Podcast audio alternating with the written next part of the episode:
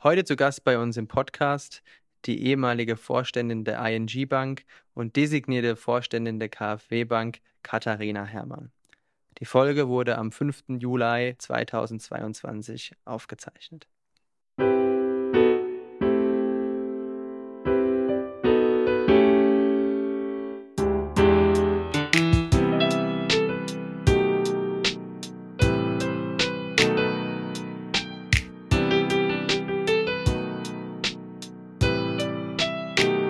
Da ist es schon, das Staffelfinale das unserer zweiten, unserer zweiten Staffel. Das Ende ist nah. Äh, wir sitzen heute alle in Frankfurt zusammen. Wir haben hohen Besuch aus Frankfurt mit dem Fahrrad angeradelt und Fabi ist mit der Bahn gekommen. Hallo Fabian. Hallo Fabian, das klang ja schon wieder sehr förmlich. Also so gut kennen wir uns doch. Hallo Fabi. Genau. Wie geht's dir heute? Mir geht's heute ganz gut. Ich komme tatsächlich ja, also am Ende meiner äh, Berlin-Odyssee äh, quasi in ein, ein, ein Stopover, bevor ich wieder zurück nach München fahre. Habe ich gedacht, schaue ich vorbei. Ja, ein Leben auf der, in der Bahn sozusagen. Genau, freue mich aber auch super auf, auf die Folge heute, auf Staffelfinale, auch auf Podcast-Urlaub. Aber jetzt haben wir, wie gesagt, heute Besuch da. Und ja, freue mich sehr auf die Folge, vor allem auch auf die Inhalte, die wir besprechen werden. Leg direkt los. Wollen wir direkt loslegen? Ich bin gespannt.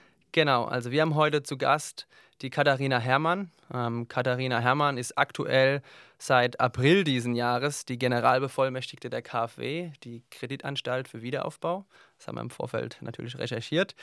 Aber äh, davor hat sie weitaus mehr gemacht, worüber es auch dann wahrscheinlich im Wesentlichen gehen wird. Also sie ist aus dem Bankensektor, glaube ich, nicht wegzudenken. Ähm, hat nach ihrer, hat angefangen als mit einer Ausbildung im, ja, im Wiesbaden, wenn ich das richtig recherchiert habe, und hat danach direkt im Anschluss ein Studium der Betriebswirtschaftslehre absolviert, um dann eben weiter bei der Nassauischen Sparkasse, man merkt, es ist sehr hessisch hier, äh, äh, ab, zu absolvieren und ist dann eben direkt danach äh, zur Koba gegangen und bevor sie dann sich für sehr lange Zeit der ING DIBA oder der ING heute angeschlossen hat. Und was besonders spannend ist eben, wie schnell und ja doch, äh, welche Positionen du immer im guten Ablauf äh, ja, absolviert hast. Also angefangen als seniorige Marketingmanagerin, dann Teamleitung, dann Abteilungsleitung. Das liest sich auf jeden Fall sehr gut und da muss was dahinter sein, haben wir uns gedacht. Und deswegen sind wir sehr froh, dass du da bist, weil du bestimmt auch in puncto Marketing sehr viel erzählen kannst, was unsere Zuhörerinnen bestimmt mitnehmen können. Aber wir wollen uns nicht nur darauf fokussieren, es geht ja auch um dich. Und deswegen erstmal Hallo Katharina. Hallo und, Fabi. Und äh, wir freuen uns, dass du da bist. Und jetzt die alles bekannte Frage ist erstmal, wie ist denn dein Stresslevel? Du bist mit dem Fahrrad gekommen? Ja, das entspannt immer. Also von daher ähm, ist mein Stresslevel perfekt, entspannt, aber sehr ähm, neugierig auf deine Fragen. Und ich freue mich, hier dabei zu sein. Also herzlichen Dank für die Einladung. Wir sind ja mehr Freunden von Zahlen hier. Ähm, wenn es quantifizieren müsste, Stresslevel 1 bis 10, wo würdest du dich einordnen? 10 ist super gestresst und 10 1 ist so gar Burnout, nicht. sagen wir immer, und 1 ist eigentlich Urlaub. 10 ist so kurz vom Staffelfinale. Zwei. Ja. Zwei. Zwei. Kurz, kurz hinterm wow. Urlaub, ja. Wow, also glaub, Na, unter Freunden wow. über spannende Themen sich unterhalten, was will man mehr? Ja, das ist, äh, ich glaube, das ist ein Rekord. Ja. Man, so, hat man, startest schon gleich mit dem Rekord hier, die, das ja, Ende der also, Staffel. Gut, wenn du mit dem Fahrrad hierher fährst, bist du wahrscheinlich auch, bist ja. auch einfach tiefenentspannt. Ja. Ist der Stress der Arbeit vergessen den, und den, die Sporteinheit schon weiter. hinter dir. Genau. Cool. Wollen wir direkt anfangen, Jascha? Ja, was mir gerade auffällt in dem, in dem Lebenslauf, du hast ja quasi schon alle, äh, also eine Menge Banken durch. Jetzt, wir decken es jetzt auf, welche ist die beste Bank? Oh, das ist eine Fangfrage, gell? Ähm, das ist wie bei den Olympischen Spielen. Immer die, wo ich gerade bin. Immer die letzte. okay. Ja. Und warum bist du von einer Bank zur anderen gewechselt? Ja, also meine Ausbildung habe ich äh, bei der NASPA gemacht, weil es damals äh, wirklich äh, als beste Ausbildung gegolten hat. Und ja, dann dachte ich, dann machst du das doch, wenn das die beste Ausbildung ist. Und ähm, hatte dann äh, während meiner NASPA-Zeit, habe ich dann im Produktmarketing gearbeitet, bin ich angesprochen worden von einem ehemaligen Chefchef, -Chef, der dann gesagt hat, Katharina, ja, äh, wir haben hier eine, eine, Stelle, das passt perfekt für dich, äh, Individualkundenmarketing, Schwerpunkt Wertpapiere und äh, wir brauchen jemanden, der frisch denkt, also komm doch zu uns. Ja, und dann habe ich äh, gedacht, neue Herausforderung, äh, machst du mal. Und äh, bin dann zur Commerzbank gewechselt. Ähm, bis dann ich auch wieder ähm, nach anderthalb Jahren angesprochen wurde ähm, auf die Gelegenheit bei der damals noch allgemeinen Deutschen Direktbank ähm, äh, zu starten. Und das wäre dann auch die erste Führungsposition. Und äh, das fand ich hochspannend, weil ich äh, damals schon von dem Potenzial von der Direktbank überzeugt war. Ich hatte während meiner NASPA-Zeit ähm, Telefonbanking, erste Stunde war ich mit dabei, äh, wo dieser Service aufgebaut wurde.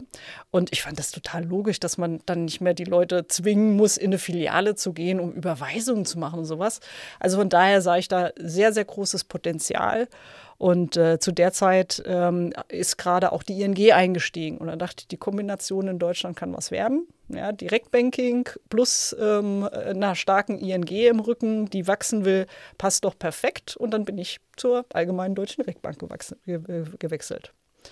Das war ja. 1998, ne? 1998. Ich glaube, genau. da wusste noch niemand, wer die Diba Diba Du ist oder die ING. Ja, die Diba gab es damals auch als äh, Marke noch nicht. Und das war auch im Übrigen eins der ersten Sachen, die ich äh, im, im, Marketing äh, vorgeschlagen habe zu ändern. Dem ist zum Glück auch gefolgt worden, dass ich gesagt habe, mit allgemeiner deutscher Direktbank kannst du nicht groß werden.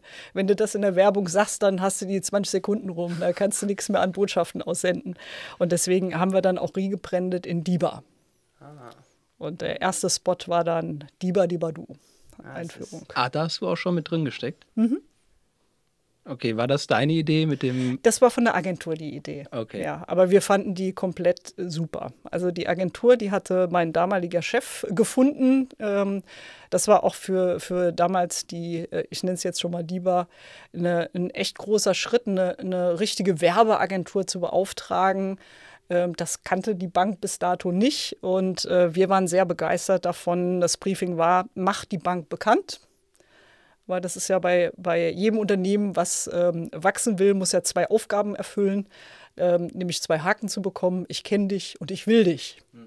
Und ähm, bei der DIBA war bei den wenigen, die die Bank kannten, war ein, ach ja, das ist super, will dich, aber es kannte kaum jemand. Und zwar unter 5% äh, Markenbekanntheit. Und äh, deswegen war das erste Briefing an die Agentur, mach äh, die DIBA bekannt. Und dann kamen die mit der Idee zu dem Werbespot mit dem Baby und äh, mhm. Dibadu. Ja, hat uns super gefallen und hat auch grandios funktioniert. Weißt du, wo die ING heute steht? Äh, markenbekanntheitstechnisch? Die letzten Zahlen habe ich nicht, aber ähm, sowohl die gestützte als auch die ungestützte Markenbekanntheit ist im, im, äh, hat mittlerweile Top-Zahlen für Banken. Ja. Also die Sparkassen haben immer noch die höchsten Zahlen. Ähm, ja, aber das, das hat sich gut entwickelt. Was heißt gut? Also, was heißt die höchste in Prozent? Ja, also das ist auf jeden Fall ähm, über 50 Prozent ähm, ungestützte. Hm. Mhm. Und ungestützt und gestützt müssen wir noch klären. Ja, gestützte heißt, ähm, welche Banknamen kennen Sie? Ja, Deutsche Bank, Sparkasse, ING DIBA. Und ungestützte heißt, ähm, äh, welche ähm, Bank kennen Sie? Und dann sagt der Befragte, was ihm in dem Moment im Kopf ist. Mhm. Das ist die ungestützte Bekanntheit. Ah, okay. Beim anderen kriegt er die Namen vorgelesen und sagt, mhm, kenne ich, kenne ich mhm, nicht. Mhm. Man hat dann quasi 10, 20 Sekunden, 3 Sekunden Zeit, alle mhm. Bankennamen zu droppen. Genau, die, die spontan im Kopf, im Kopf ah, herumgehen. Okay. Das ist die ungestützte Ah, spannend. Hm? Auch wieder hm. was, was gelernt, was mitgenommen. Hm. Ist dann, ist dann auch in deiner Zeit, ähm, wenn wir jetzt über bekannte Werbespots sprechen, ist er dann auch, glaube ich, Deutschlands bekanntester Basketballer. Genau. Ist doch dann auch in genau, müsste doch genau ja. zeitlich passen in deine Zeit. Das stimmt. Den Vertrag mit Dirk Nowitzki habe ich damals gemacht. Da habe ich mich mit seinem Manager, dem äh, Herrn Gschwindner, in, am Frankfurter Flughafen getroffen, um die Idee der Zusammenarbeit mal äh, zu besprechen. Und wir waren uns da recht schnell einig ähm, weil es uns auch bei dem Sponsoring ähm, nicht darum ging, einfach nur einen Check auszustellen, sondern ähm, auch für den deutschen Basketball was zu tun und da wirklich gemeinsam an Ideen und Konzepten auch zu arbeiten. Das äh, hat damals überzeugt, auch den Deutschen Basketballbund. Und dann haben wir in der Tat den Sponsoringvertrag sowohl mit Dirk Nowitzki als auch mit der deutschen Nationalmannschaft dann abgeschlossen. Ach, das ging Hand in Hand, also direkt mhm. auch die National. Okay. Das war dem Dirk Nowitzki auch wichtig und seinem Manager, dass der deutsche Basketball so gefördert wird, äh, dass Dirk auch mit der Nationalmannschaft nochmal erfolgreich sein kann. Und äh, ja, immerhin hat es äh, dann so gut geklappt, dass er tatsächlich ja dann auch Fahnenträger bei Olympia werden konnte, bei dem einen Olympiastart. Ja. Und da würdest du auch sagen, da habt ihr auch einen kleinen Anteil. Hm, so weit würde ich jetzt nicht gehen. Aber ähm, was wir tatsächlich geschafft haben, wir haben dann äh, zusammen Brainstormings äh, gemacht, wie man äh, die Nachwuchsförderung nach vorne bekommt. Und in der Tat ist äh, bei einem Brainstorming ein ähm, Talentsichtungskonzept entstanden, was bis heute genutzt wird und äh, wo ähm, in der Tat, wenn man sich die heutigen äh, Nationalspieler anguckt, da sind, äh, ist ein Großteil aus diesem Talentprogramm ähm, entdeckt und gezogen worden. Also das hat sehr, sehr gut geklappt ist ja auch super spannend, sage ich mal, wenn man daran arbeitet. Man ist ja eigentlich, sage ich mal, im Bankenumfeld im Alltag unterwegs und dann beschäftigt man sich mit sowas. Ja. Kann man das dann auch wieder übertragen auf den eigenen Alltag? Also, also hast du auch einiges daraus mitgenommen oder? Ich liebe es generell, wenn ähm, Menschen mit ganz unterschiedlichem Hintergrund und auch aus unterschiedlichen Branchen zusammenkommen und gemeinsam an einem Thema arbeiten. Da entsteht immer viel, viel mehr Energie, als wenn du nur in einer Branche unterwegs bist. Also das ist bis heute auch, und gerade wenn es um Innovation, neue Ideen geht, ähm, finde ich das unglaublich wichtig, äh, da auch immer frische Denke, komplett andere ähm, Denkstrukturen und Backgrounds zusammenzubringen. Ähm, dann kommst du auf andere Ideen. Also entsteht viel mehr. Und das hat sich da mit dem Basketballbund auch ähm, ja, bewahrheitet. Hast du dann auch mit äh, Dirk Nowitzki selbst gesprochen? Ja, ja, also ähm, bei den ersten Dreharbeiten in Dallas war ich auch mit dabei und auch bei späteren Dreharbeiten noch und ähm, zwischendurch mal, wenn er in, in Deutschland für die Nationalmannschaft gespielt hat, äh, haben wir auch mal miteinander geplaudert. Ja, das ist ein, ein super netter, down to earth, also wirklich, du denkst es nicht, dass der ähm, so ein erfolgreicher Basketballspieler und äh, Millionär ist. Das ist wie der Junge von nebenan. Und die komplette Familie ist, ist total normal und bodenständig. Der Vater war auch im Handball und bei Olympia mit dabei. Aber wirklich ganz, ganz toll, ähm, mit solchen Menschen zu tun zu haben. Ich dachte gerade, vielleicht äh, decken wir jetzt auf, dass es gar nicht so ist, wie alle doch, sagen. Aber, doch, aber es ist, ist wohl scheinbar so, ein so netter Kerl, sagen. Überhaupt keine Allüren. Wir haben bei Dreharbeiten waren die einzigen Bedingungen, ich brauche einen Platz, wo ich trainieren kann und ein Bett, was lang genug ist. Das waren die beiden Bedingungen, alles und von der Ernährung halt, das was aber äh, wirklich normales Essen, was halt mhm. äh, für, für den Leistungssport braucht. Das waren die einzigen Sachen. Ansonsten hat er alles mitgemacht. Wir saßen am selben Tisch, wenn wir Pause hatten, haben zusammen geplaudert und gegessen, auch mit dem, mit dem Rest der Mannschaft äh, vom Dreh. Also das ist schon toll. Kommt ja aus Würzburg, ne? Mhm, ja, genau, wie alle äh, sehr sympathischen, äh, bodenständigen Menschen. Ja. ja. Jesus sind es auch. Ja. Äh, Aber Schauspielskills, wie, also wie viele Takes hat du gebraucht? Naja, wir haben, haben wirklich gestartet äh, damit, dass wir ihn beim Basketball ähm, gefilmt haben, mehr oder weniger. Und haben das dann so über die Jahre, äh, sind wir da ein Stück von weggekommen und mittlerweile erzählen wir Stories und mhm. er ist da fühlt sich mittlerweile auch so wohl äh, mit der Mannschaft, dass das gut funktioniert. Also da ist er auch natürlich und dann, dann klappt das sehr gut. Ich würde gerne noch einen Punkt, dann können wir es auch abhaken.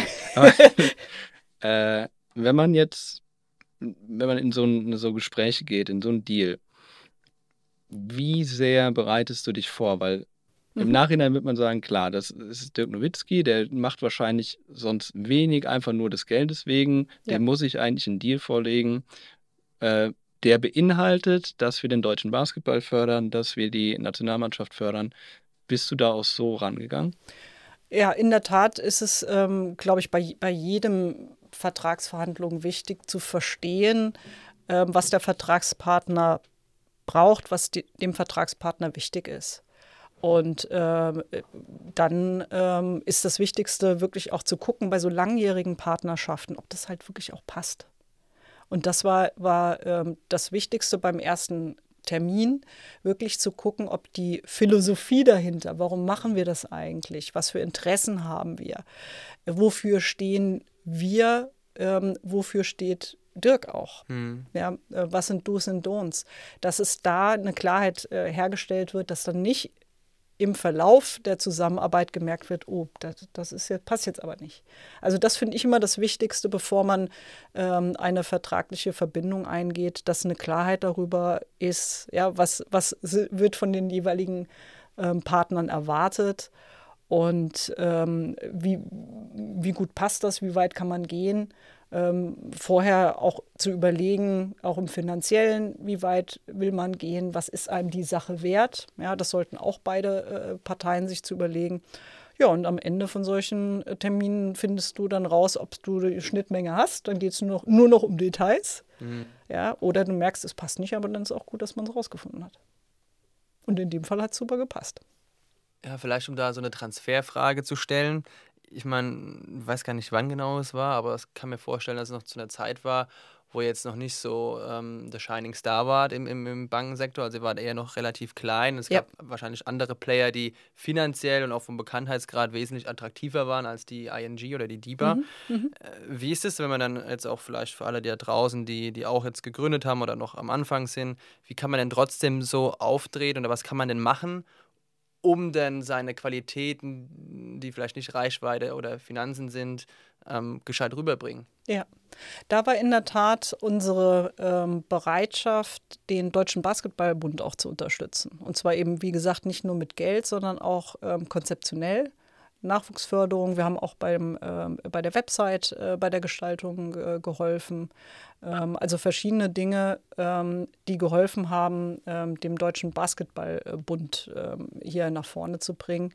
Ähm, das war ein Argument, was wir sehr, sehr glaubhaft rüberbringen konnten und ähm, auch wofür wir als Dieber in dem Moment gestanden haben. Ja, das, wir waren die modernste Bankenmarke ja, und ähm, das hat auch zu Dirk besser gepasst als eine traditionelle Bank. Ja.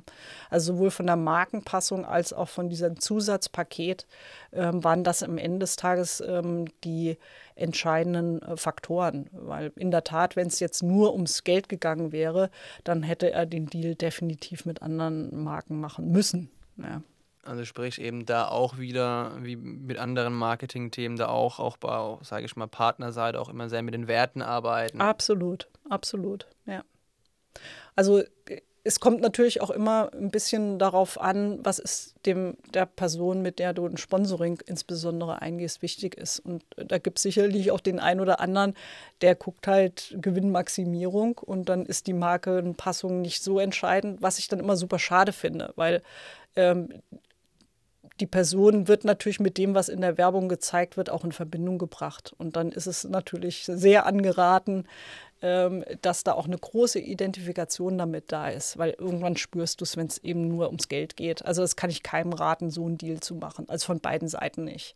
Und in dem Fall hat es eben von den Werten und was wir erreichen wollten in Deutschland, ja, dass die Menschen mehr Geld in der Tasche haben, ja, dass die Gebühren, äh, wo es geht, wegfallen, dass mehr Transparenz äh, in Angebote, in, ins Banking kommt. Das waren alles Sachen, das hat halt super zum Fairness-Gedanken gepasst. Und äh, ja, dann sind wir zusammengekommen. Und das hat auch in der Folge noch gepasst. Ja. ja ich glaube auch unterm Strich kann man sagen, ich glaube beide Partnerschaften, sowohl auch mit der Nationalmannschaft als auch mit Dirk Nowitzki, wenn ich das richtig in Erinnerung habe, bestehen nach wie vor heute auch noch. Ich glaube, bei ja. Dirk ist es sogar ein lebenslanger Vertrag mittlerweile. Mhm. Also spricht er dafür, dass es, dass es sehr gut gepasst hat. Aber du hast ja nicht nur dir gemacht. Das stimmt. du hattest ja auch weitere, weitere interessante Themen, ähm, die, über die es zu sprechen geht. Also ich finde vor allem sehr spannend, weil du ja, sage ich mal, am Anfang deiner beruflichen Laufbahn ja aus einer sehr spezifischen Ecke kamst, also aus dem Marketing, kamst dann eben zu ING, warst dann da ähm, Abteilungsleiterin und bis dann, glaube zwei, lass mich kurz überlegen, was, zwei, drei nach Österreich, nee, 2000, jetzt muss ich selber mal überlegen, 2007, 2007 muss das gewesen bis sein. Genau. 10, genau. Genau, bis Ende 2010. Bist du nach Österreich ja. gegangen, mhm. ins kleine Bayern. Und oh, Spaß. Was das mal die Österreicher. Als, als Wahlmünchner kann also man das, das ist schon sehr das viel. Aber, äh. Okay, äh, pardon. Genau, der Wortbeitrag wird zurückgezogen. Sehr viel Bayern-Patriotismus hier heute. Ja, man muss ja auch die Fahne ein bisschen rausnehmen. Also eine Staffel lang zurück. zurückgehalten. Nee. Ich, ich nehme es zurück Jedenfalls hast du dann in einer völlig anderen Rolle fungiert, ähm, warst dort nämlich dann die Geschäftsführerin oder CEO von der Richtig. ING Österreich. Mhm. Wie war das denn dann auf einmal von, sage ich mal, der absoluten Expertin in einem einen Feld auf einmal zu Generalist? Ja, sehr, sehr spannend natürlich, weil es war zum einen ähm, ein komplett neues Umfeld in Österreich, in Wien. Ähm, super tolle Zeit, muss ich sagen, dreieinhalb Jahre. Ähm, wo ich unglaublich viel gelernt habe, aber wo ich auch gemerkt habe, dass vieles, was du im Marketing lernst, ähm, generell auch anwendbar ist.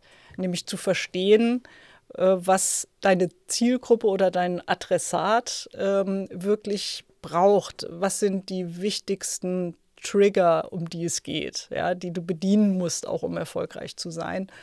Und auch von der Kommunikationsseite, dass es sehr hilft. Ähm, offen zu sein, erstmal zuzuhören, das Problem zu verstehen, als Sparingspartner zur Verfügung zu stehen und ähm, ja, dann gemeinsam mit den Kollegen auch ähm, für die bestmögliche Lösung äh, zu suchen. Und äh, das, das war auch spannend zu sehen, ähm, dass dadurch auch ein Kulturchange möglich äh, ist, weil mein Vorgänger war ein sehr traditioneller Bankvorstand, ähm, der sehr hierarchisch geführt hat.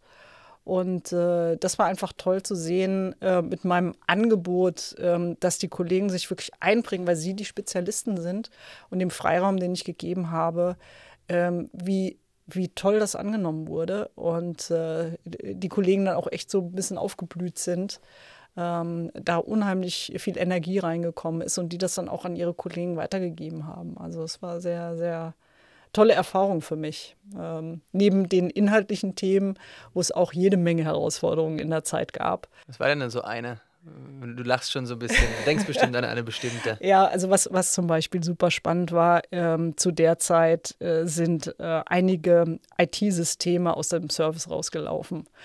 Und äh, das verbunden auch noch mit jeder Menge Anforderungen im Frontend-Bereich ähm, hat dann im Endeffekt bedeutet, dass wir wirklich Frontend, Middleware und Backend in einem sehr kurzen Zeitraum austauschen mussten. Und ähm, es gab die Herausforderung, die, die eigentlich das Klassische, ähm, dass, dass Fachabteilung und IT nicht dieselbe Sprache gesprochen haben, sodass da Stress war. Und äh, nach Beratung mit äh, meinem äh, damaligen IT-Leiter haben wir beschlossen, von Waterfall auf ähm, Scrum umzustellen, also wirklich agile Entwicklung ähm, für das Komplettpaket und haben das durchgezogen. Und äh, das war schon auch ein sehr spannender Ritt, der zum Glück zum Erfolg geführt hat. Ähm, ja, aber war ein riesen, riesen Thema natürlich. Spannend. Herrscher als geborener ITler, hör da gespannt zu. Ja, ja, wir haben denselben Schritt gemacht, nur viel kleiner. Aber ähm, ist es quasi auch äh, eine der großen Sachen, die du so mit eingeführt hast. Ich glaube, der Bernd hatte das nämlich auch mal das Thema, dass äh, gerade in der ING halt das, das Thema Agilität halt ein riesengroßes Ding war. Ja. Und, und du warst da wahrscheinlich dann auch mit federführend? Ja, wir waren in, in Österreich tatsächlich in der ing gruppe die erste Einheit, die Scrum ähm, wirklich eingeführt hat und genutzt hat. Ähm, die ähm, Transformation, von der der Bernd Geilen gesprochen hat, ähm, wo auf Agil umgestellt wurde bei der ING DIBA Deutschland, hat später stattgefunden und ging weit über das, was wir in Österreich gemacht haben, hinaus. Ähm, wir haben da wirklich agile Entwicklung im im IT-Development eingeführt. Das, was in Deutschland ähm, und auch in, in äh, anderen ING-Ländern passiert ist, ist, dass man wirklich die komplette Organisation sich angeguckt hat, wie kann man sich agil aufstellen. Also das ging über IT-Development hinaus. Vielleicht da kurz zur Anmerkung. Bernd Geil war bei uns auch schon mal ja, ein Gast, toll. letztes Jahr im Dezember, ähm, äh, ehemals auch ING vorstanden. Deswegen hat Jascha eben die Referenz reingebracht. Für ja. alle, die sich jetzt wundern, wer ist Bernd? Bernd, wer, genau, ja, wer ist Bernd? Kann man genau. alles nachhören bei uns. Genau, kann man auch alles sehr nachhören. interessante Folge. War das dann quasi aber auch so ein federführendes Beispiel, das als, sage ich mal, Inspiration äh, für ganz ING gedient hat, euer Projekt, wo man sagt, Mensch, also das funktioniert und es trägt auch Früchte, oder? Würde ich gern behaupten, aber glaube ich ehrlich gesagt nicht. Ich glaube, das war, ähm, da waren wir ein bisschen zu früh dran, äh, 2008. Ähm, das war dann deutlich später nochmal ähm, beim Thema, wie kann man wirklich Time to Market in den Entwicklungen deutlich schneller werden. Ähm, haben die Kollegen startend in, in den Niederlanden sich nochmal umgeguckt und sind sehr von Netflix äh, damals inspiriert worden und ähm, anderen äh, Unternehmen, die halt wirklich mit agilen Organisations-Setups ähm, äh, arbeiten. Und dann ist das getriggert äh, worden, ähm, dass wirklich alle ähm, ING-Units sich das nochmal angeguckt haben. Wäre das nicht auch was für uns? Ja. Ist das generell so ein, so ein Ding, was bei dir die Innovation vorantreibst? Also guckst du viel auch, äh, auch heute noch? Links und ja. rechts, was andere Unternehmen machen, also auch vom Transfer in andere Sparten, Tätigkeitsfelder gesprochen. Absolut, absolut. Also ich finde das auch immer, ähm, wenn man sich mit Innovationen beschäftigt, eine sehr dankbare Position, wenn man so ähm, Early Mover ist, wenn man schon so eine, also insbesondere Proven Technology irgendwo ist. Und äh, wenn man dann äh, die Erste ist oder der Erste ist, der das für die eigene Branche dann nutzt, ist das eine ähm, äh, ne, ne wunderbare äh, Position. Ja, weil, äh, wie gesagt, ist ja schon Proven Technology, das heißt, ein Großteil vom Innovationsrisiko ist schon draußen. Und ähm, klar musst du dann gucken, wie gut funktioniert das wirklich in deiner Branche. Ähm, aber das Risiko ist deutlich kleiner. Ja. Wie würdest du denn, weil dein erster Wechsel, hattest du gesagt, äh, der war, um frischen Wind reinzubringen. Mhm. Wenn du jetzt irgendwo eine neue Stelle eintrittst, äh, antrittst, wie würdest du diesen, diesen frischen Wind beschreiben? So, was ist das, was du reinbringst in eine Organisation? Fragen. Viele Fragen. Erstmal verstehen, ähm, was funktioniert schon super, wo sind Pain und Gain Points, ja, wo, also wo sind, sind die Räume, wo äh, noch Dinge verbessert werden können. Ähm, das ist das eine. Und das andere ist, ähm, wie klar ist wirklich Purpose, Vision, Mission? Was meine ich damit?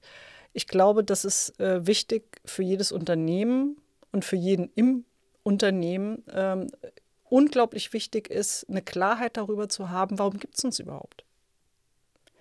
Was bieten wir, was andere Unternehmen nicht bieten? Warum sollten die Leute mit uns Geschäfte machen und nicht mit unseren Wettbewerbern?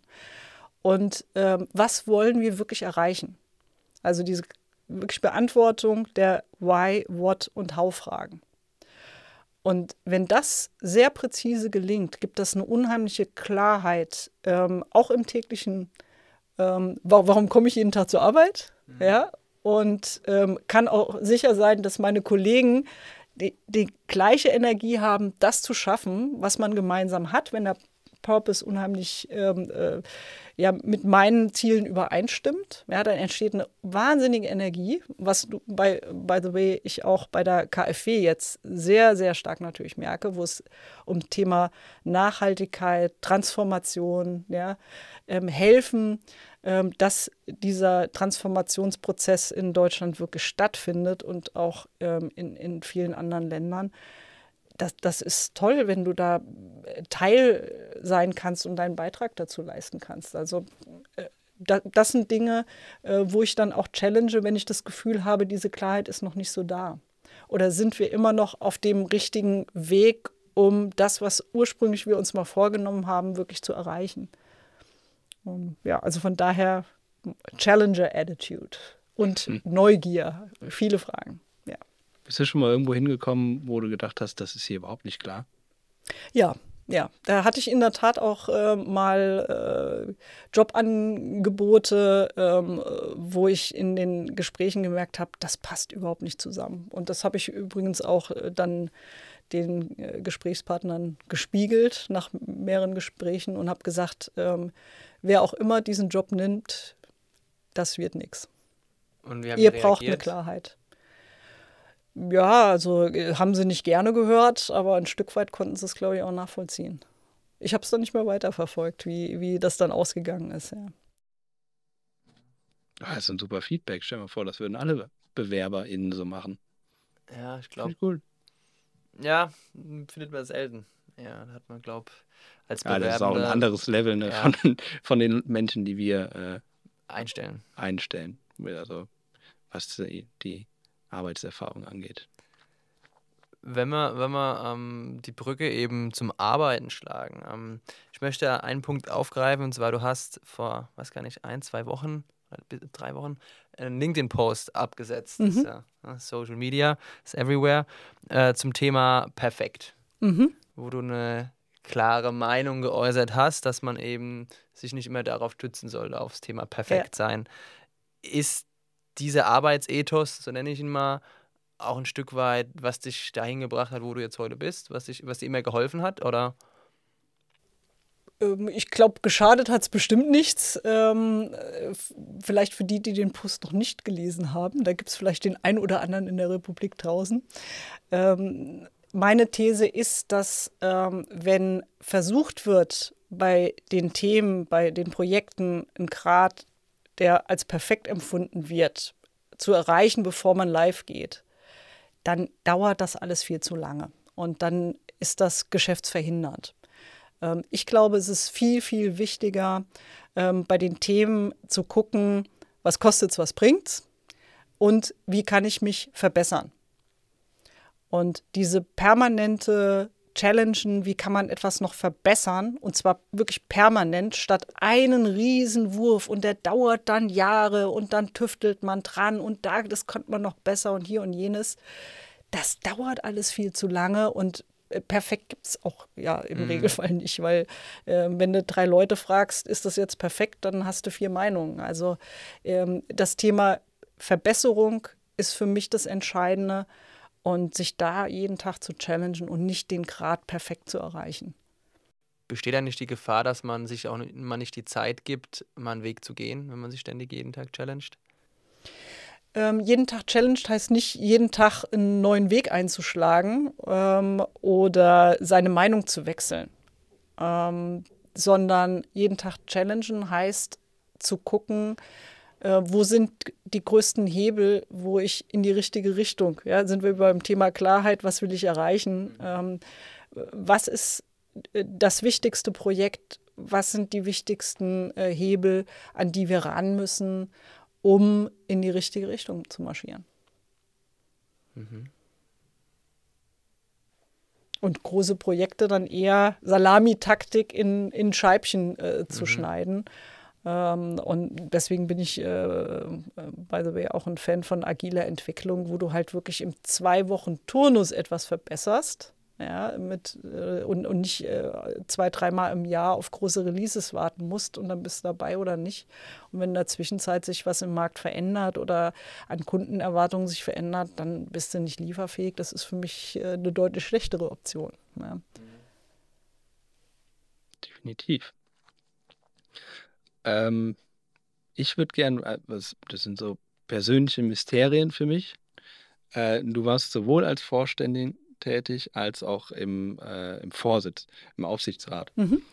Und für auch wahrscheinlich für die ganzen Leute, die das, äh, die zuhören, die das nicht wissen, was macht eine Vorständin so den, den Tag? Mhm. Wie sieht so ein Vorstandstag aus? Ja. Ich glaube, das hängt sehr, sehr stark davon ab, bei welchem Unternehmen äh, man Vorstand ist. Ähm, bei kleineren Unternehmen ähm, sind Vorstände, glaube ich, noch näher an dem, was Kunden wollen und was wirklich an der Basis passiert. Und je größer die Unternehmen sind, desto größer ist. Und ich würde es jetzt mal aus meiner Sicht als Gefahr äh, bezeichnen, ähm, dass äh, du dann nur noch irgendwelche Vorlagen bekommst, die du freizeichnest. Ähm, also so ein Vorstand war ich nie und will ich auch nicht sein, ähm, sondern mir geht es darum, dem, dem Kollegen, Kolleginnen im Unternehmen, die dort arbeiten, die bestmöglichen Bedingungen zu liefern, zu bieten, dass sie ihren Job machen können. Mhm. Und dazu gehört für mich ähm, in Teilen auch Sparingspartner zu sein, ähm, eine Klarheit zu geben, in welche Richtung wir marschieren, was ist die Strategie, warum ähm, halten wir diese Strategie für richtig, aber auch Feedback dazu einzuholen und ähm, dann die, die Mittel und den Raum, die Organisation zu geben, die es, wie gesagt, den Kolleginnen und Kollegen möglichst leicht macht, ihren, ihren Job zu tun. Und klar gehören dazu dann auch Großkredite freizuzeichnen und äh, Richtlinien freizuzeichnen. Ähm, das, das gehört da definitiv auch äh, mit dazu. Ja. Mhm. Und auf das Thema Aufsichtsrat, mhm. wie, wie würdest du da deine Rolle ja. sehen? Also im Aufsichtsrat ist natürlich wichtig, ähm, du hast, wie der, wie der Name ja schon sagt, eine Aufsichtspflicht, ähm, um zu gucken, dass das Unternehmen zum einen, äh, wie heißt so schön neudeutsch, compliant ist, also sämtlichen ähm, äh, Vorschriften und äh, Regeln und Gesetzen auch wirklich äh, folgt, dass ähm, das Risiko ähm, vom Vorstand ähm, adäquat gemanagt wird. Ja und ähm, dass die Unternehmensstrategie, die Pläne des Unternehmens ähm, entsprechend äh, dem Ziel des Unternehmens auch, auch äh, robust und solide und passend aufgestellt sind. Also von, von daher bist du auch im, in der Aufsichtsratsposition ähm, mit vielen Fragen unterwegs, äh, als Challenger unterwegs. Ähm, manchmal sogar auch als, als Sparingspartner dahingehend, ähm, dass äh, wenn beispielsweise Kapitalausstattungen oder so nicht adäquat gesehen werden, dass wir als ähm, Aufsichtsrat dann auch Empfehlungen ähm, an Anteilseigner weitergeben und ähnliches. Aber prima ist es wirklich eine Kontrollfunktion, die du äh, da ausübst dann. Und wie ist da dann der Alltag? Also trifft man sich dann quasi immer zu den Sitzungen oder mhm ja, es gibt dann regelmäßige äh, Sitzungen, äh, mehrmals im Jahr. Äh, spätestens zwei Wochen vorher bekommst du dann Riesenbeck Unterlagen, wo über äh, das Unternehmen, äh, die Situation des Unternehmens äh, sowohl von der finanziellen als auch von der qualitativen Seite berichtet wird. Das ähm, studiert man dann und im Regelfall gibt es halt große strategische Entscheidungen dann auch, die dann mit dem Aufsichtsrat diskutiert werden. Und dann findet diese Diskussion in den eigentlichen Meetings äh, statt und äh, auch entsprechend eben Beschlüsse oder Entlastungen des Vorstandes ja, ähm, oder auch Vorgaben dann vom Aufsichtsrat. Ist ja dann auch super spannend. Ich weiß gar nicht, ob sich die zwei Funktionen bei dir dann auch überschnitten haben, aber du warst ja dann quasi auf beiden Seiten mhm. tätig. Wie ist es da vom Gefühl her? Ist es dann, nimmst du von der einen Seite was mit für die andere oder gab es dann auch irgendwie, wo du dich vielleicht in deiner Aufgabe als Vorständin erwischt hast, oh, jetzt denke ich eine Aufsichtsrätin oder hast du gar nicht so gedacht? Ja, es hilft, glaube ich, schon, wenn ähm, Aufsichtsräte mal Vorstand äh, waren. Ja? Äh, und auf der anderen Seite ähm, hat es mir dann als Vorständin auch geholfen, ähm, zu wissen, äh, wie, wie Aufsichtsräte ticken. Ja. Also gegenseitiges Verständnis ist immer einfacher, wenn du mal tatsächlich ähm, die andere Position eingenommen hast. Und äh, das, das war in der Tat auch zu, zur selben Zeit natürlich nicht fürs gleiche Unternehmen. Mhm. Kannst ja nicht gleichzeitig Aufsichtsrat und Vorstand ja. sein, sondern für ein anderes Unternehmen. Aber es hat trotzdem ähm, in der Denke, hat es mir geholfen. Und äh, ja, ich glaube, wie gesagt, auch generell, dass dieser Wechsel der Perspektiven auch ähm, im Job generell hilfreicher ist. Deswegen ähm, bin ich auch ein sehr großer Freund von Job Rotations beispielsweise. Wenn ähm, jetzt Markt und Marktfolge heißt es äh, technisch in der Bank, also die, die mit dem Kunden zu tun haben und die, die danach das äh, bearbeiten, was an Aufträgen rüberkommt. Ähm, da mal die Perspektive zu wechseln, um ähm, zu verstehen, ähm, äh, was macht hinten die Arbeit schwerer oder leichter und auch, was wollen Kunden vorne eigentlich. Ähm, das ist generell sehr hilfreich. Oder egal in welcher Position du bist, und ich habe das ähm, äh, durch alle Hierarchieebenen inklusive Vorstandsebene äh, immer durchgezogen, auch Kundengespräche anzuhören. Mal wirklich original dem Kunden zuzuhören und auch ähm, mit allen Hierarchien in Kontakt zu bleiben, um mal, ja, ich bin, bin habe viel Management bei Working Around auch gemacht, um einfach oder in der Kantine mich zu Kollegen dazugesetzt und ähm, einfach mal zugehört, was die bewegt und ähm, dann kriegst du auch super Hinweise, oh, da solltest du mal hingucken. Ja. Also das finde ich immer wichtig. Ähm, ich weiß nicht, äh, ihr habt wahrscheinlich auch Dilbert Principle mal gelesen. Keine Ahnung, wenn nicht, kann ich sehr empfehlen. Scott Adams. Da ähm, muss passen. Nee, das, auch, das ist ein, ein, ein, Comic, der äh, Unternehmens ähm, äh, auf, die, auf die Schippe nimmt, die sehr hierarchisch sind.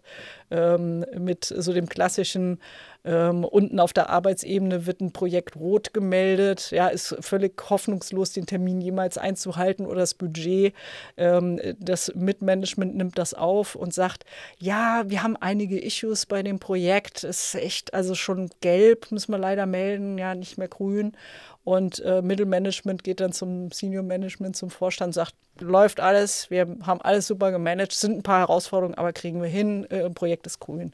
Solche Phänomene ähm, äh, die sind da super beschrieben und äh, le leider etwas, äh, wo, ähm, glaube ich, in jedem Unternehmen die Gefahr besteht, dass solche Sachen passieren. Und das kriegst du am ehesten mit, wenn du dich nicht in irgendeinem äh, Elfenbeintürmchen einsperrst oder auf irgendeiner ähm, Ebene und äh, wirklich im Kontakt bleibst mit verschiedensten Abteilungen, Bereichen und, und äh, Ebenen. Ja. Sag noch mal kurz den Namen. Weil, Scott Adams. Scott Adams. Dilbert Principle. The Dilbert okay. Principle. Sehr gut, weil wir sind Hab natürlich auch immer äh, nicht verlegen um Buchtipps hier. Nein, das ist super. Buchtipps. Wir, äh, gut, wir nehmen das immer ja. mit auf. Muss man kein Beep drüber legen. Nee. Nein, nein, ja, das gut. ist super, weil äh, da hören ja auch äh, ein paar äh, Jungspunde wie Fabi und ich vielleicht noch zu, äh, die hier vielleicht ein bisschen was mitnehmen können. Auf jeden Fall. Aber auch bei dem Aspekt, ich finde das super interessant mit der äh, Job Rotation. Mhm. Das ist, ist das sowas, was du dann auch förderst und forderst, wenn du führst? Und wenn ja, in welchem Format? Ja. Ähm, ich habe das in der Tat äh, in, in meiner Vergangenheit schon einige Male ermöglicht, auf jeden Fall, und teilweise auch ähm, gefördert. Äh, unter anderem auch ähm, bei der ING DIBA einer Kollegin, die, die eigentlich aus dem Firmenkundengeschäft war, äh, zum Beispiel ermöglicht, mal ähm, einzusteigen im Retail-Bereich. Ähm, auch das Thema mal ähm, Shadowing um, oder eben im Co-Lead Erfahrungen zu sammeln und ähm, das hat äh, teilweise so gut geklappt, dass dann wirklich auch in diesem anderen Bereich dann Karriere gemacht äh, wurde. Das finde ich dann natürlich immer super, ähm, äh, wenn das on top bei rauskommt. Und ähm, KfW ist ähm, da auch ein Unternehmen, was das sehr, sehr fördert. Also ich habe jetzt schon ganz viele Kollegen kennengelernt, ähm, wenn die mir erzählen, in welche Stationen sie in der KfW schon alles äh, mitgemacht haben, dann merkt man, das ist da sehr ähm, ja normal ist, äh, dass äh, eben, wenn länger in der KfW gearbeitet wird, auch wirklich in ganz unterschiedlichen ähm, Bereichen mal ähm, Erfahrungen gesammelt werden. Und das hilft unglaublich. Das merkst du, es sind, es sind sehr, sehr erfahrene Kollegen, die dann auch wieder unterschiedliche Sichtweisen erlebt haben und einbringen können ähm, und äh, dadurch ganz anders in der Lage sind, auch mit Herausforderungen umzugehen. Ganz anderes Instrumentenset, kann man sagen äh, mitbringen. Ja, weil ich versuche, ähm, jetzt aus der persönlichen Sicht, würde ich sowas super gern mal machen, aber ich mhm. weiß nicht, ob man das, äh, ob du das kennst, Fabi, auch so in so einem Startup.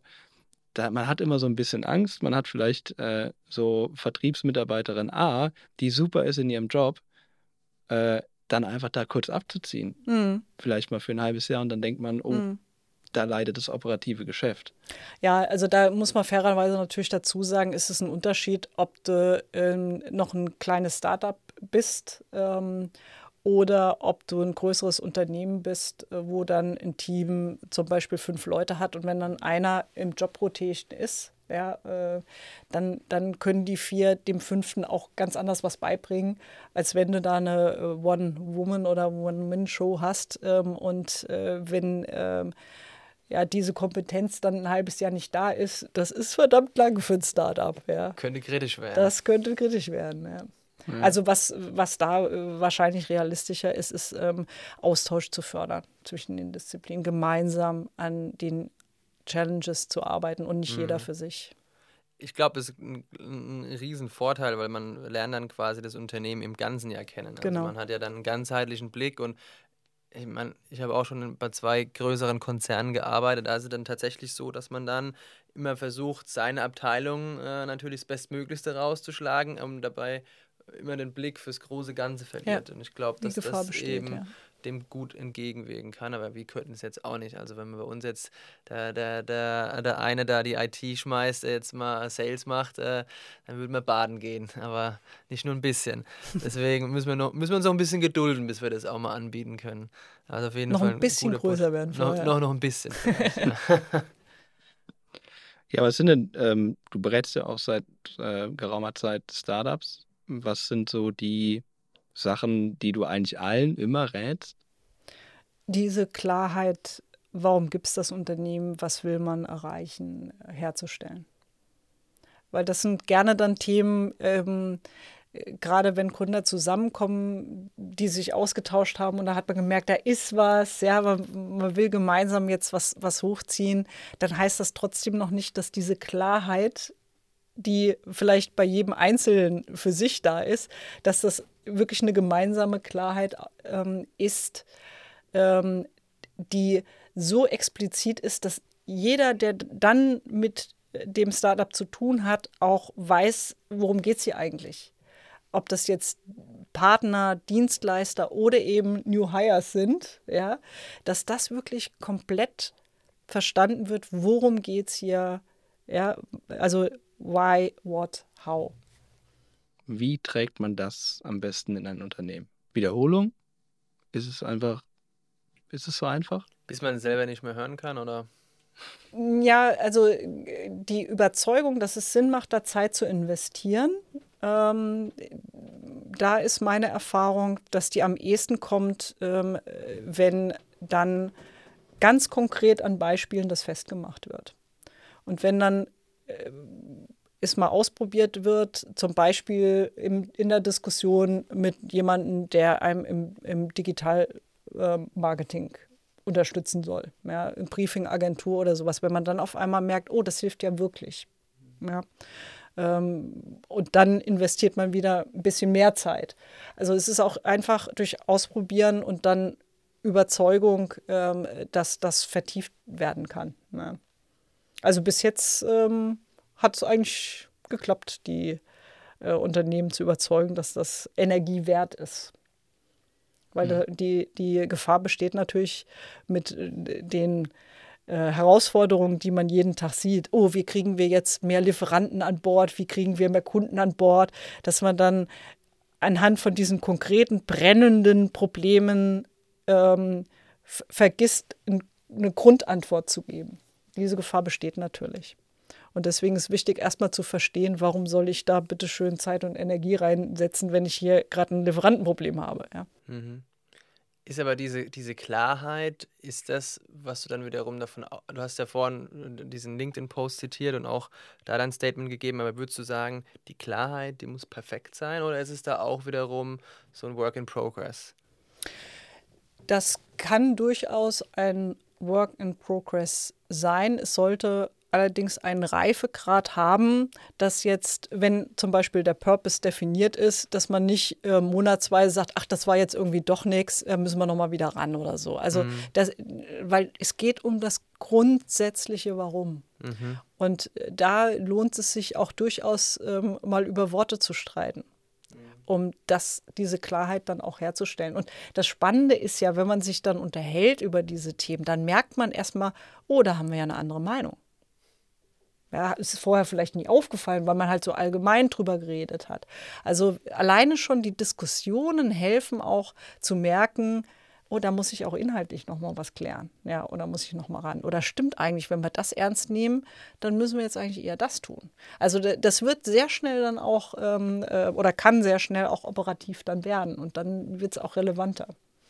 Also von daher ähm, bei, der, bei der Grundfrage, ähm, äh, da würde ich eher äh, schon von Anfang an ähm, Strive to Perfection mal als Ausnahme postulieren. Also äh, da wirklich ähm, äh, genug ähm, Zeit und Energie reinzustecken, dass man dann sagt, Bingo, das ist es. Mhm. Ja, und äh, das ist dann der Nordstern, dem man folgt, während ähm, in, in Projekten oder im, im, im ja, täglichen Doing, da geht es darum, permanent sich zu verbessern.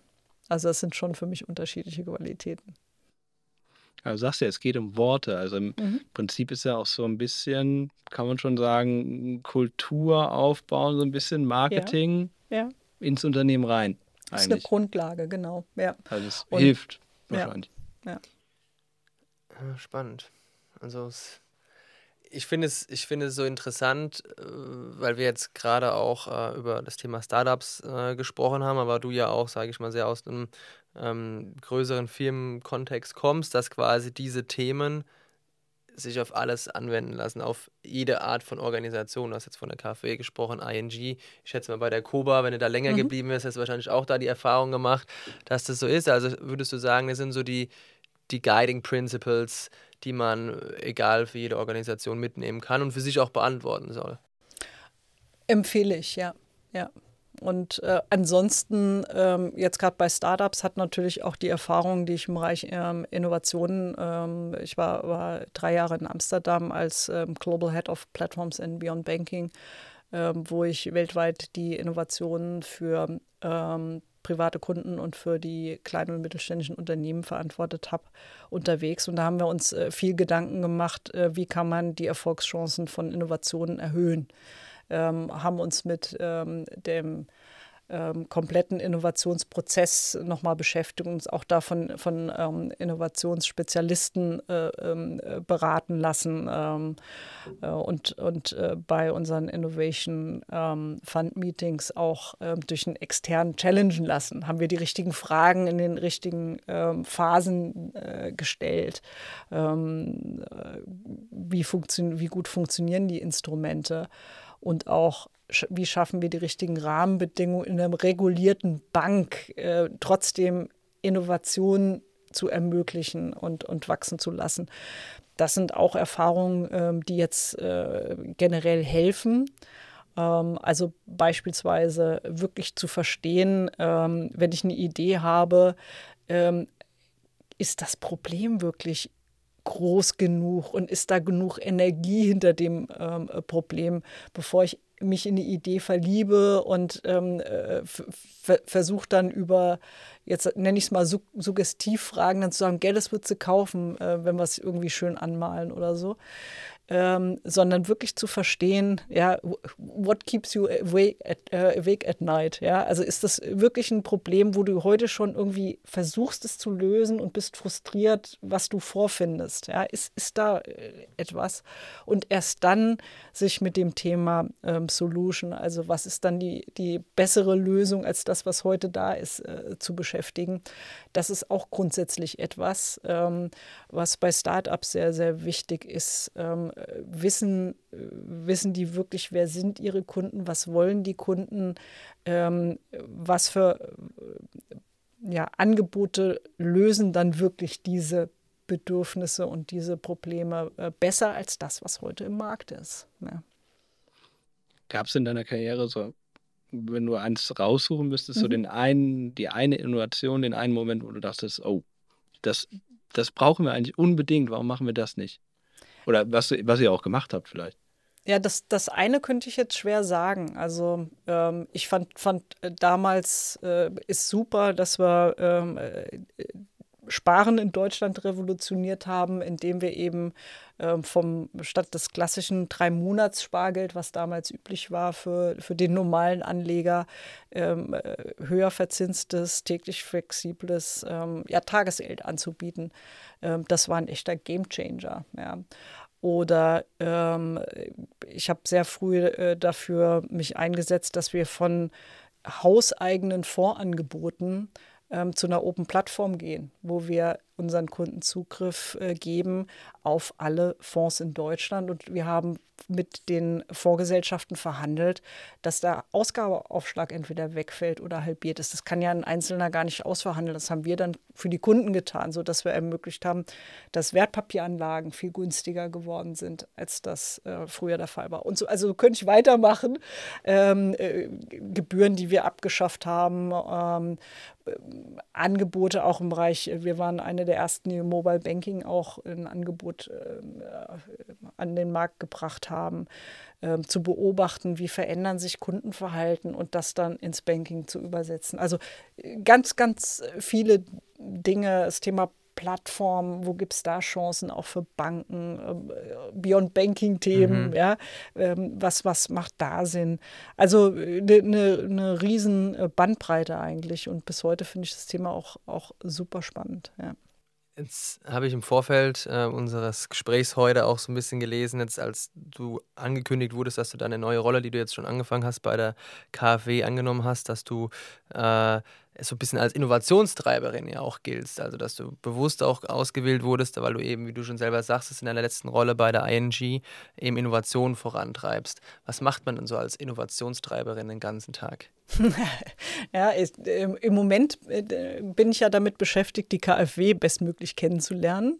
Äh, da, da nutze ich ja das Jahr ähm, äh, als Generalbevollmächtigte, bevor ich dann, äh, wenn alles so läuft wie geplant und die Aufsicht dem zustimmt, auch in den Vorstand äh, der KfW wechsle, ähm, nutze ich dieses Jahr, um halt wirklich ähm, die unterschiedlichen ähm, äh, ja, Teile der KfW bestmöglich kennenzulernen, die Kollegen kennenzulernen, die Besonderheiten der KfW kennenzulernen.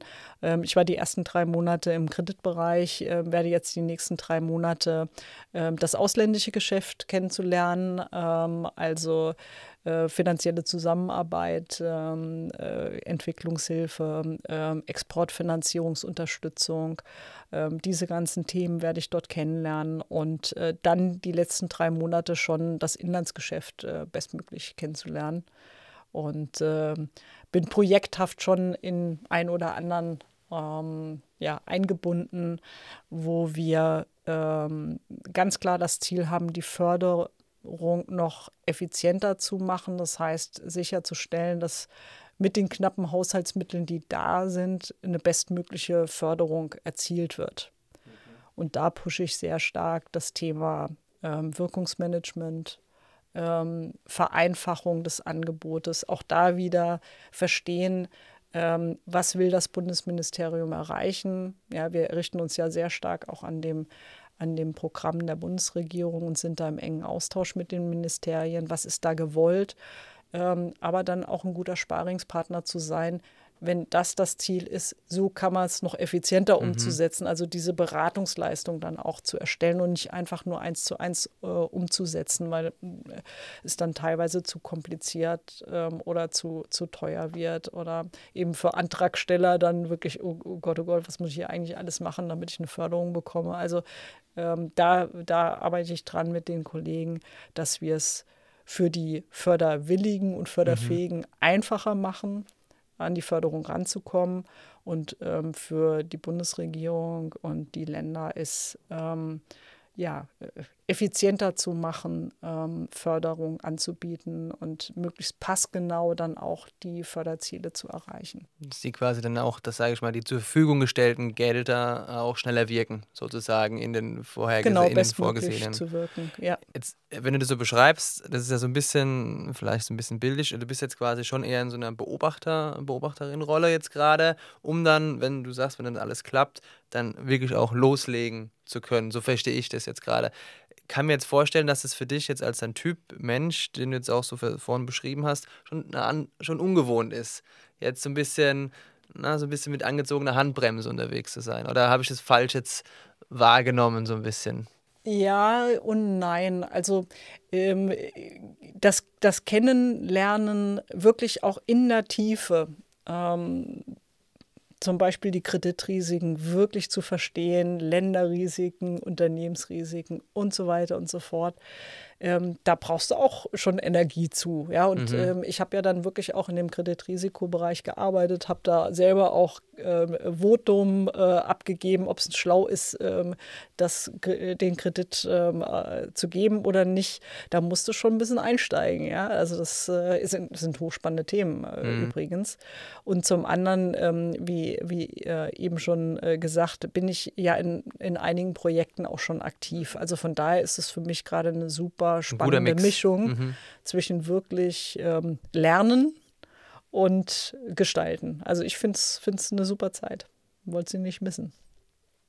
Was hast du denn schon gelernt? Also wo sind die Unterschiede zum ne, privaten Geschäft quasi jetzt in, in, in ein staatliches ja. hinein? Dass du halt jetzt auch mit der Bundesregierung ähm, und den Vorstellungen ähm, aus den Ministerien ähm, zu tun hast und dadurch einfach mehr Player sozusagen in, in dem ganzen äh, Thema drin sind. Ähm, normalerweise hast du einen Endkunden, manchmal hast du noch Vertriebspartner ja, äh, oder Produktpartner und ähm, hast, äh, musst dann liefern ja, äh, als, als Unternehmen. Und, ähm, oder wenn du eine Plattform bist, hast du halt mhm. Lieferanten und Kunden und musst die auf deiner Plattform, musst du Wert schöpfen, dass die gut zusammenkommen ja, und äh, vielleicht noch ein paar Zusatzleistungen anbieten. Ähm, hier ähm, ist es wichtig, zum einen eben zu verstehen, was brauchen und wollen die Förderkunden, beziehungsweise worum geht es bei der Förderung überhaupt. Ja, also beispielsweise ähm, bei Bauen und Sanieren möglichst hohe CO2-Ersparnisse hinzubekommen, damit die Klimabilanz besser wird. Das ist ja ein ganz klares Ziel. Ja. So, dann, dann geht es erstmal darum, auch das Thema neu zu verstehen. Was sind denn eigentlich die Themen, äh, die Treiber für CO2 beim Bau oder ja, ähm, bei Bestandsimmobilien? Wie kann man die nachhaltiger machen? Ja, ist es die mit Materialien, die du verwendest? Ist es ähm, das Thema Dämmung? Ist es das Thema welche Heizungsanlage? Ähm, und so weiter und so fort. Also da in die Tiefe zu kommen und die, ähm, das Thema zu verstehen. Aber wie gesagt, auch neben dem ähm, Förderkunden zu verstehen, wann würden die das eigentlich machen? Was hält die heute davon ab, die Immobilien nachhaltiger zu machen, das komplett zu durchdringen. Und zum einen, was gibt es für Vorgaben und, und ähm, Interesse und Ziele von den Bundesministerien? Und zum einen, was können wir eben auch darstellen, also von der, von der IT her, ja, von, von der ähm, dem, was auch nachher Durchleitungsbanken beraten müssen. Ja, ist, ist das Programm äh, verständlich genug? Äh, kann man das überhaupt vernünftig anbieten? Wie kriegen wir das in der IT abgebildet? Also es sind einfach mehr Player, äh, die mhm. da eine, eine Rolle spielen. Ist es nicht denn aber auch so, sage ich mal, in den vorherigen Rollen oder bei der ING, wenn man dann da im Vorstand ist, ähm, dann ist man ja ganz oben ähm, und wenn ich das so richtig verstehe, bei der KfW ist ja so, ihr habt ja einen großen Stakeholder, ist ja die Bundesregierung, hast du ja selber gesagt. Und die verändert sich ja ne, alle, alle paar Jahre und dann gibt es ja dann auch wieder verschiedene Agen Agendas, Agenden, Agenda. Ähm, es ist ja dann auch eine neue Situation, oder? Ist es dann, wenn man sagt, okay, jetzt sind wir die einen Einwege fahren, jetzt fahren wir doch ein bisschen anderen Kurs. Ist es so Sachen, wo du schon so ein bisschen vielleicht mal drauf einstellst oder vorbereitest? Ja, was, was schon passieren kann, ist, dass Förderschwerpunkte sich verändern. Also auch da wieder so die Konstante ist, ähm, dass die KfW ähm, die digitale Transformation und Förderbank ähm, sein, sein will und ähm, ist, ähm, die eben die Ziele, ähm, diese ähm, Transformations- und, und Förderziele eben äh, wirklich zu unterstützen. Das ist der, der, der Anspruch, der bleibt ja identisch. Was sich äh, ändert oder ändern kann, ist, äh, welche Förderschwerpunkte werden gesetzt oder wie viel Haushaltsmittel stehen zur Verfügung. Ja, da kann es Änderungen geben, da werden manche Programme mal eingestellt, da werden neue Programme aufgelegt. Aber an dem, was die KfW leistet, ändert das ja erstmal nichts. Hm. Jetzt hast du gesagt, du hast auf einmal mit äh, Politik zu tun. Mhm. Und äh, ich meine, in dem zitierten LinkedIn-Post stand auch irgendwie der Hashtag einfach machen. Mhm. Und Politik ist ja ganz oft nicht einfach machen, sondern die Kunst, Kompromisse zu finden. Mhm. Merkst du das schon? Glaubst du, das wird dich stören? Naja, das äh, ist natürlich schon was, was mich auch im Vorfeld äh, beschäftigt hat, wo ich für mich überlegt habe, ähm, ja, wie, wie gut kann ich damit umgehen. Auf der anderen Seite ist ähm, das ja schon nicht komplett neu, dass es Vorgaben gibt. Ja, also ist eigentlich, selbst als, als Vorstand, ich, ich war Vorstand ähm, einer systemrelevanten Bank, da kannst du aber sicher sein, dass die Aufsicht dir jede Menge Vorgaben macht. Und ob die dir alle gefallen, ist dann auf einem anderen Tablet. Aber das sind dann die Vorgaben, die du bekommst. Oder ähm, wir waren 100 Prozent ähm, der Aktien sind im Besitz der ING. So, der, das, der klassische äh, Spruch, ähm, wer die Musik bezahlt, bestimmt, was gespielt wird, der, der ist natürlich, ähm, äh, spielt auch hier eine Rolle. Das heißt, du musstest dann schon auch dich mit dem ING-Konzern verständigen, ja, ähm, welche ähm, äh, Strategie, welche Ziele ähm, führst du in Deutschland äh, durch. Ja, hatten wir das sogenannte Double Yes Principle. Das heißt, wenn, wenn ähm, ING Group was wollte, aber wir in Deutschland nicht, wird es nicht gemacht. Wenn wir was wollten, die ING Group, wird es nicht gemacht. Und wenn wir beide Ja gesagt haben, dann haben wir es durchgezogen. Ja. Aber ähm, das zeigt, glaube ich, auch, du bist ja nie im luftleeren Raum. Ja, ähm, ich glaube, selbst Startup, da musst du dich halt mit deinem Kumpel, mit dem du das Startup gegründet hast, verständigen. Ja? Und mit den Leuten, die das finanzieren. Und mit den, korrekt, und mit den Leuten, die dir das Geld geben. Also von daher, ich glaube, das ist, das ist am Ende des Tages wie im richtigen Leben. Ja, du musst dich mit deinen äh, verschiedenen Stakeholdern verständigen, verstehen, was wollen die, was brauchen die, aber eben auch ähm, ganz klar äh, beraten, ähm, was macht Sinn und auch deine Grenzen setzen, wo du sagst, das ist jetzt Unsinn, das kann ich nicht mitgehen. Ja. Also von daher ist es gar nicht so viel unterschiedlich. Mhm. Ja, glaube ich vergisst man immer, dass es dann auch gerade immer noch andere, äh, auch gerade im Bankenwesen noch andere Vorschriften gibt, die, die man da beachten muss. Auch bei uns äh, hätten wir auch, je nachdem, wie wir uns für welches Zahlungssystem oder Zahlungswesen wir entscheiden, muss man uns, dass wir BaFin-konform sind, also als Plattform. Ne, Gibt es ja dann, ob man den Umsatz direkt weiterleitet, behält, etc. Also auch bei uns kann man nicht auch einfach so machen, wie man wollen, sondern ich glaube, dann im Bankensektor ist es da noch ein bisschen strenger, minimal. Gehe ich davon aus. Aber ähm, die eine Sache, wo wir beim Startup-Vergleich noch waren, ähm, Aufsichtsrat. Mhm. Ähm, das hatten wir uns im Vorhinein noch gedacht, wäre es vielleicht auch sinnvoll in so einem Startup, auch wenn man es nicht braucht, äh, wie so ein, viele haben ja ein, ein Board, sagt man ja heutzutage, aber einfach so ein Advisory Board von Leuten, die wahrscheinlich eine Menge mehr Ahnung haben als man selbst. Ähm, hältst du es sinnvoll? Ja, ich glaube, ähm, wenn mit ähm, Angel Investors gearbeitet wird, ist das, glaube ich, mittlerweile fast Standard, dass du da ein Gremium hast, dem du gegenüber auch berichtest, wie sind die Fortschritte, was machen wir mit eurem Geld, ja.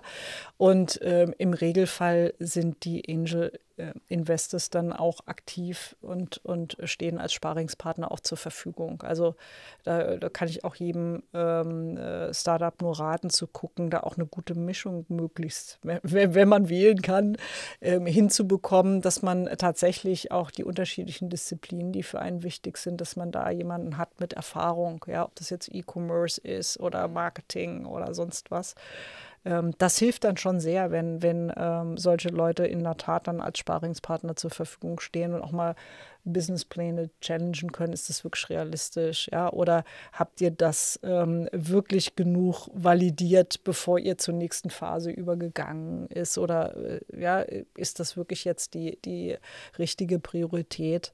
Ähm, also ich halte da viel von. Ja. Was hältst du für einen sinnvollen Rhythmus für einen Austausch? Hängt, glaube ich, auch so ein bisschen davon ab, in welcher Phase ähm, das Startup sich jetzt gerade äh, befindet. Also ähm, das ist, ist, so ein bisschen wie, wie bei Marktforschung, äh, wo, wo der Rhythmus sich daran äh, richten sollte, ähm, kann sich in der Zwischenzeit wirklich was verändert haben. Ja, also das sollte nicht der Zweck ähm, sein, ähm, ja, jetzt, jetzt reden wir mal wieder über Zahlen, weil es im, im Kalender steht, sondern ähm, so, wir hatten beim letzten Mal ausgemacht, ja, das validieren wir, ähm, da gehen wir jetzt mal in die Phase und gucken, wie es zieht und ähm, jetzt erzählen wir euch heute, wie es gefunzt hat und diskutieren, ähm, was ist jetzt der nächste logische Schritt, haben wir einen Vorschlag mitgebracht. Dann macht so ein Austausch Sinn und nicht, ja, die Monatszahlen sehen so und so aus. Äh, Gibt es noch Fragen? Also das kann man sich dann schenken. Ja. ja ich glaube, diese, diese, diese Reporting-Calls, die monatlichen, die sind ja schon, wenn man mit anderen Gründenden sich austauscht, ja schon fast Usus, äh, wo sich auch nicht immer jeder einwählt. Also zumindest ist es bei uns auch so. Vor allem, wenn dann die Zahlen einigermaßen in Ordnung sind und sagt, okay, also jetzt nicht, äh, nicht ganz gefährdet und dann lässt man das ein bisschen schalten und walten. So, zumindest aus meiner Erfahrung. Jetzt wir gehen mir dann immer auch gegen Ende immer nochmal so Richtung persönlicher Teil. Weißt du, Jascha, hast du auf deinem Notizzettel noch was, was du nochmal loswerden willst, fragen möchtest? Wahrscheinlich könnte man noch länger ja, machen, aber. Viel, ja, klar. Aber äh, nee, ich finde find das schon gut, wenn wir jetzt in die Richtung gehen. Also, wir haben ja den, den für gewöhnlich fragen wir nach einem, äh, nach einem Ausgleich irgendwie. Jetzt bist du halt tiefenentspannt. äh, äh, wie wird man so? Sich selber nicht so wichtig nehmen. Also ich äh, habe das schon sehr früh auch gehabt oder äh, auch in meiner, meiner Vorstandszeit. Ich glaube nicht, dass ein Unternehmen zusammenbricht, wenn ich jetzt mal einen Moment nicht erreichbar bin. Also ich habe es zum Beispiel auch in Urlauben.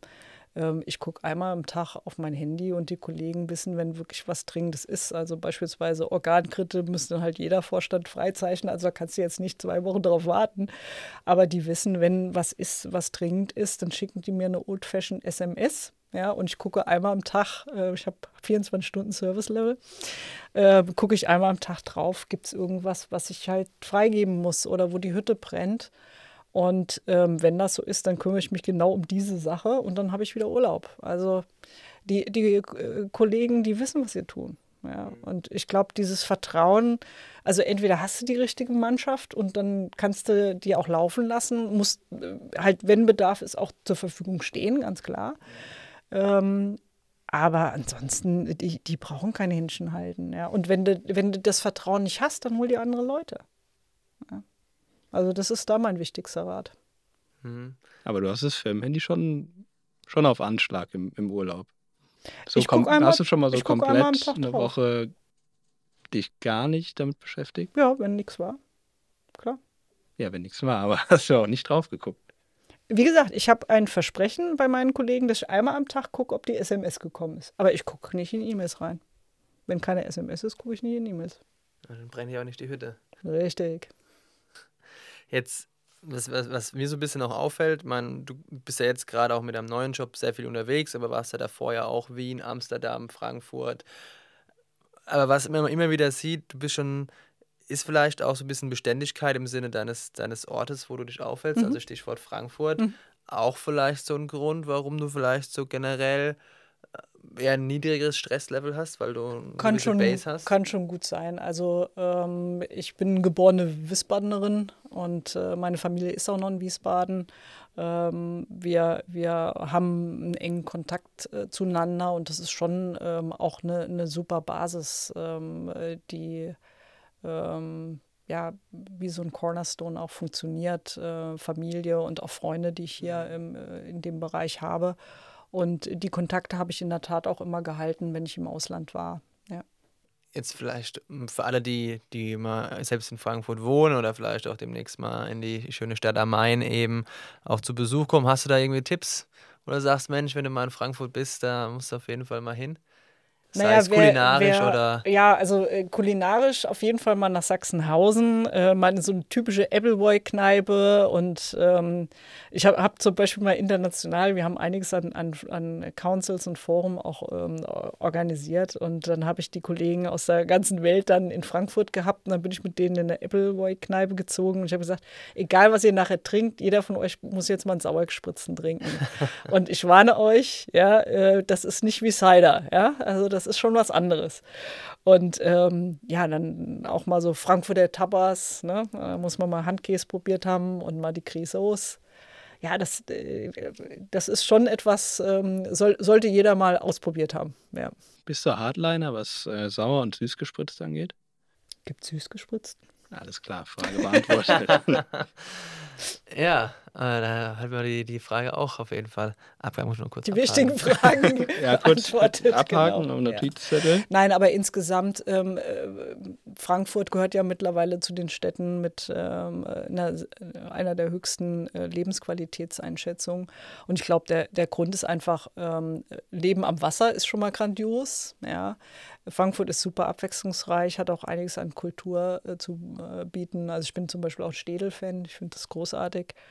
Ähm, und ähm, du kannst halt auch super Ausflüge machen. Ich mhm. bin ein Riesenfan vom Rheingau. Ähm, es liebe ich, wenn man da mal ein Wochenende verbringt, ist wie ein Kurzurlaub. Also ist toll.